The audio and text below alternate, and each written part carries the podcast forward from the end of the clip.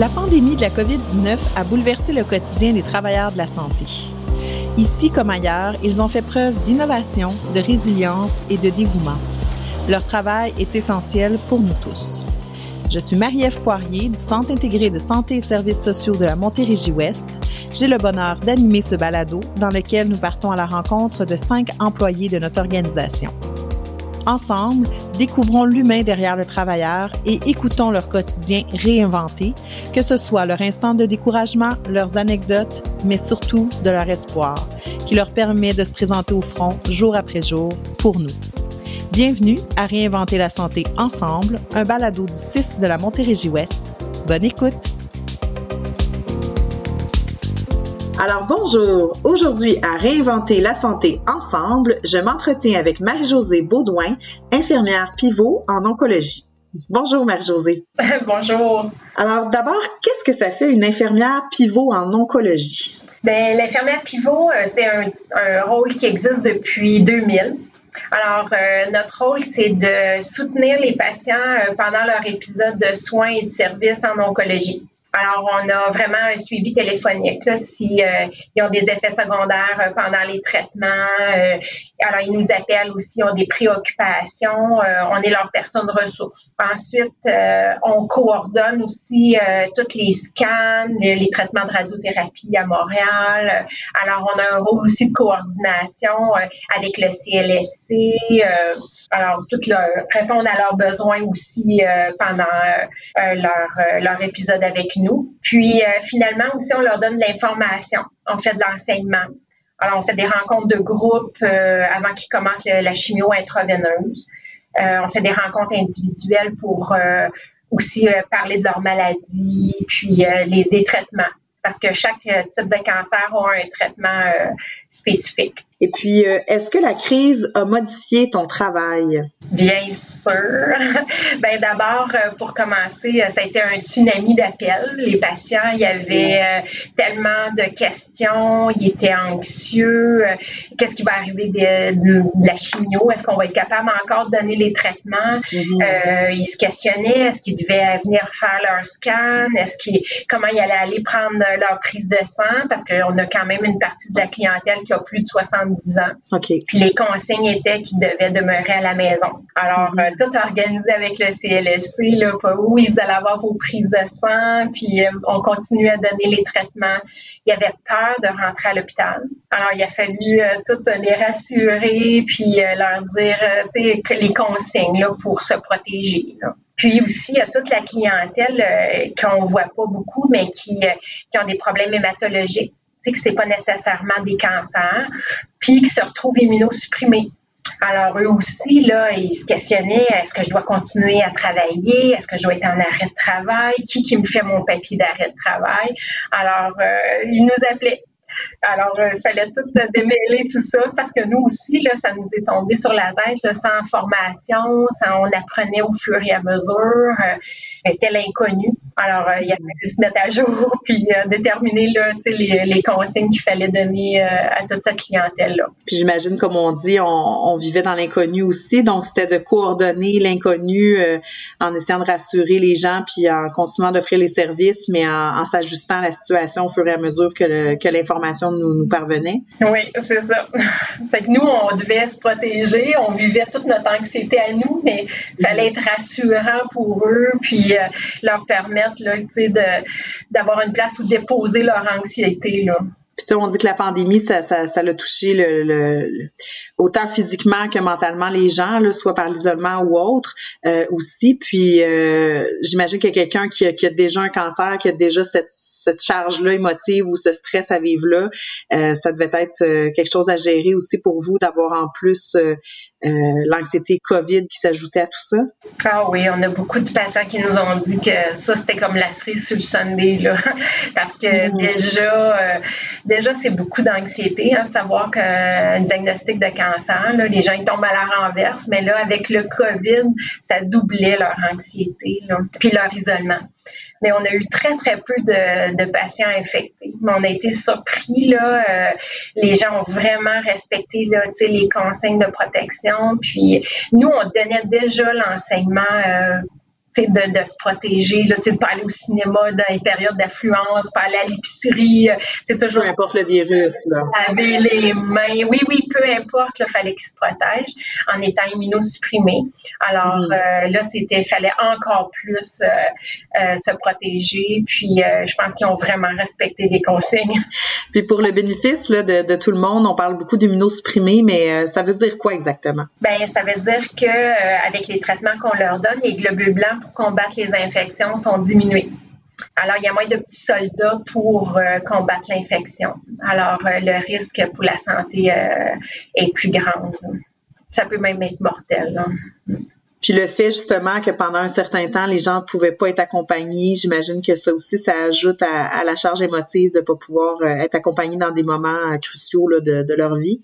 Ah oui, puis les, aussi, euh, c'était de ne pas venir voir l'oncologue. Hein. Alors, euh, c'était par téléphone, c'est encore par téléphone, là, euh, les rendez-vous médicaux.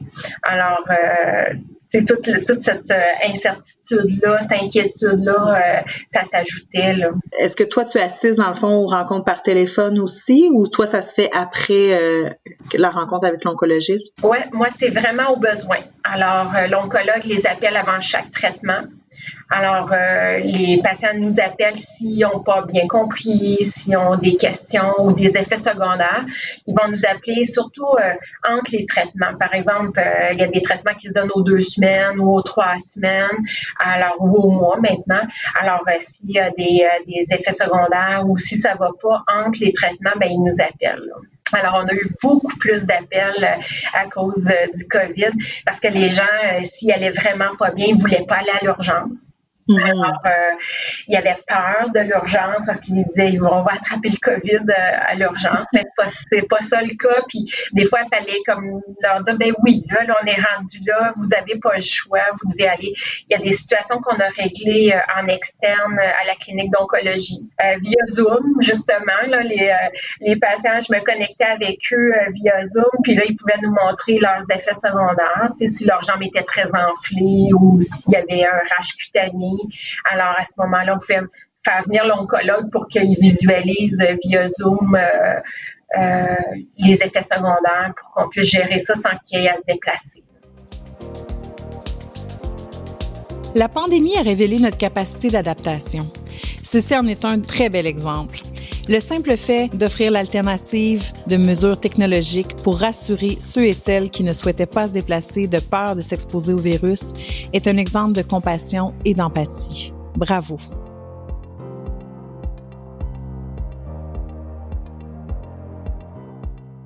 J'imagine que, que ça rassurait aussi l'usager de ne pas avoir à se déplacer. Donc, dans certains cas, ça peut être bénéfice de le faire comme ça. Puis dans d'autres circonstances, on n'a pas le choix de se présenter. Oui, c'est ça.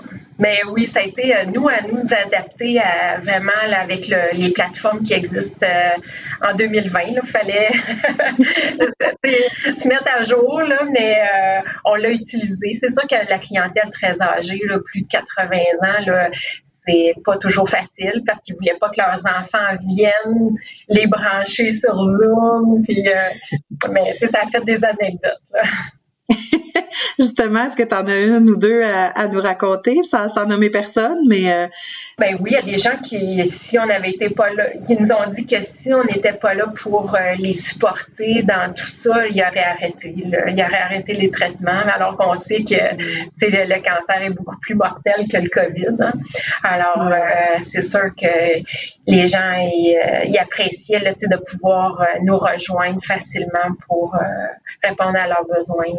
Puis, euh, est-ce que tu as un moment dans, cette euh, pandémie-là qui t'a particulièrement touché dans les derniers mois? Euh, ben, nous, on, ça devient une, famille. Hein, les patients, on est une petite équipe, puis on s'attache. Les gens viennent nous voir pendant des années. Puis euh, d'habitude, des fois, c'est deux au revoir. Hein, on les verra plus, ils arrêtent leur traitement ou on n'a plus rien à leur offrir. Puis on n'est plus capable de faire des caresses, de, de dire, euh, oh, de faire un peu nos adieux. Là, avant, ils venaient nous prendre dans nos bras, puis là, ben, c'est plus possible. Ça, c'est difficile. Puis avez-vous trouver une façon de pallier à ce manque-là autrement? Bien, on se voit, ils, ils, viennent à la clinique, alors ils viennent nous, nous, nous, voir ou viennent nous dire au revoir, mais c'est sûr que ça ça remplace pas le, le, côté euh, physique là, de, puis avec le masque, alors ça met des limites. Hein? Mm-hmm. Est-ce qu'il y en a qui, qui, qui, passent au travers de tout ça, puis euh, que vous avez des nouvelles des fois quelques années après ou euh, quelques mois après? Ah, ça, oui, bien sûr. Là, ça, les gens, quand ils viennent à leur rendez-vous de suivi ou, ou parfois ils vont nous appeler pour nous dire qu'ils vont bien, puis c'est pas juste triste, là, c'est vraiment, c'est vraiment un beau département. Là. Parce que c'est ça justement, qu'est-ce que qu'est-ce qui te motive à, aller travailler à chaque matin euh, avec ce, type de clientèle-là ou qu'est-ce qui a favorisé ton choix là, dans ta pratique? Vraiment, l'oncologie, je trouve que c'est un beau domaine qui est toujours en développement. Puis euh, la clientèle, c'est juste wow. Les gens sont vraiment sympathiques, sont reconnaissants. Euh, on a des beaux échanges. Alors, c'est très motivant. Il y a une infirmière de la Montérégie qui disait que c'était le plus beau poste d'hôpital. Ben, je pense que j'y crois. Je les connais pas. Je les ai pas toutes faites, mais c'en est un des beaux postes euh, dans l'hôpital. J'imagine qu'il y a, l'aspect valorisation aussi. Ça doit être valorisant de pouvoir euh, soutenir ces gens-là euh, dans des, dans des épreuves. Oui, on a l'impression de faire la différence. vraiment, de leur apporter un plus qui.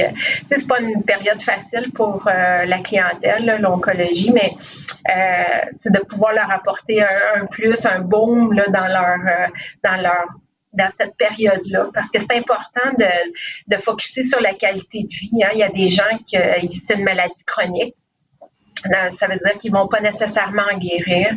Alors, euh, ben, de pouvoir les aider à, à faire le petit plus pour qu'ils gardent une qualité de vie, ben, c'est gratifiant. Oui. Puis je trouve ça intéressant le, contact humain qu'on a aussi là. Euh, en 2020, on, on, parle souvent avec des machines, des fois quand on appelle à des endroits où fait que je trouve ça intéressant que justement que les gens qui sont euh, qui ont des questions, tout ça, ben vous êtes là pour y répondre. Il y a, il y a un humain derrière euh, le téléphone là, pour, euh, pour les soutenir. Là. Oui, en souhaitant que ça soit poursuivi encore longtemps. Il n'y a pas de machine pour nous remplacer. non, c'est ça. Est-ce que vous avez des exemples de, de, de, choses que les gens peuvent faire à la maison ou pour se désennuyer, euh, passer le temps, euh, trouver réconfort ou garder espoir, sourire? Moi, je dis toujours que la petite marche autour euh, dans le quartier fait le meilleur antidépresseur. fait que la, marche, euh, un, petit tour de, bloc, là, ça, ça, fait toujours du bien. Oui, c'est ça. Puis aussi de saluer les voisins, euh, tu sais, c'est sans danger. Euh, de loin, tu sais, un petit, un petit babaille, là, ça fait du bien d'un beau sourire. Puis ça fait prendre de l'air, ça fait tellement de bien. En rappelant que vous êtes toujours là si quoi que ce soit vous allez être au bout du téléphone pour répondre à leurs inquiétudes. Ah ben oui, on lâche pas. ben merci beaucoup. Alors, euh, je pense que le, travail d'infirmière pivot euh, un peu partout, mais là précisément en oncologie, un grand merci à toute euh, l'équipe de l'oncologie pour pour leur travail là, en tout temps, puis précisément dans les derniers mois qui n'ont pas été très de, très repos. Alors merci. Alors c'était réinventer la santé ensemble, un balado du 6 de la Montérégie-Ouest, aujourd'hui avec Marie-Josée Baudouin, infirmière pivot en oncologie. Vous avez apprécié? Inspirez vos proches, vos amis et vos collègues en leur partageant ce balado. Ayons aussi une pensée pour l'ensemble des employés du système de la santé et des services sociaux qui s'affairent chaque jour à innover et à réinventer les soins de santé.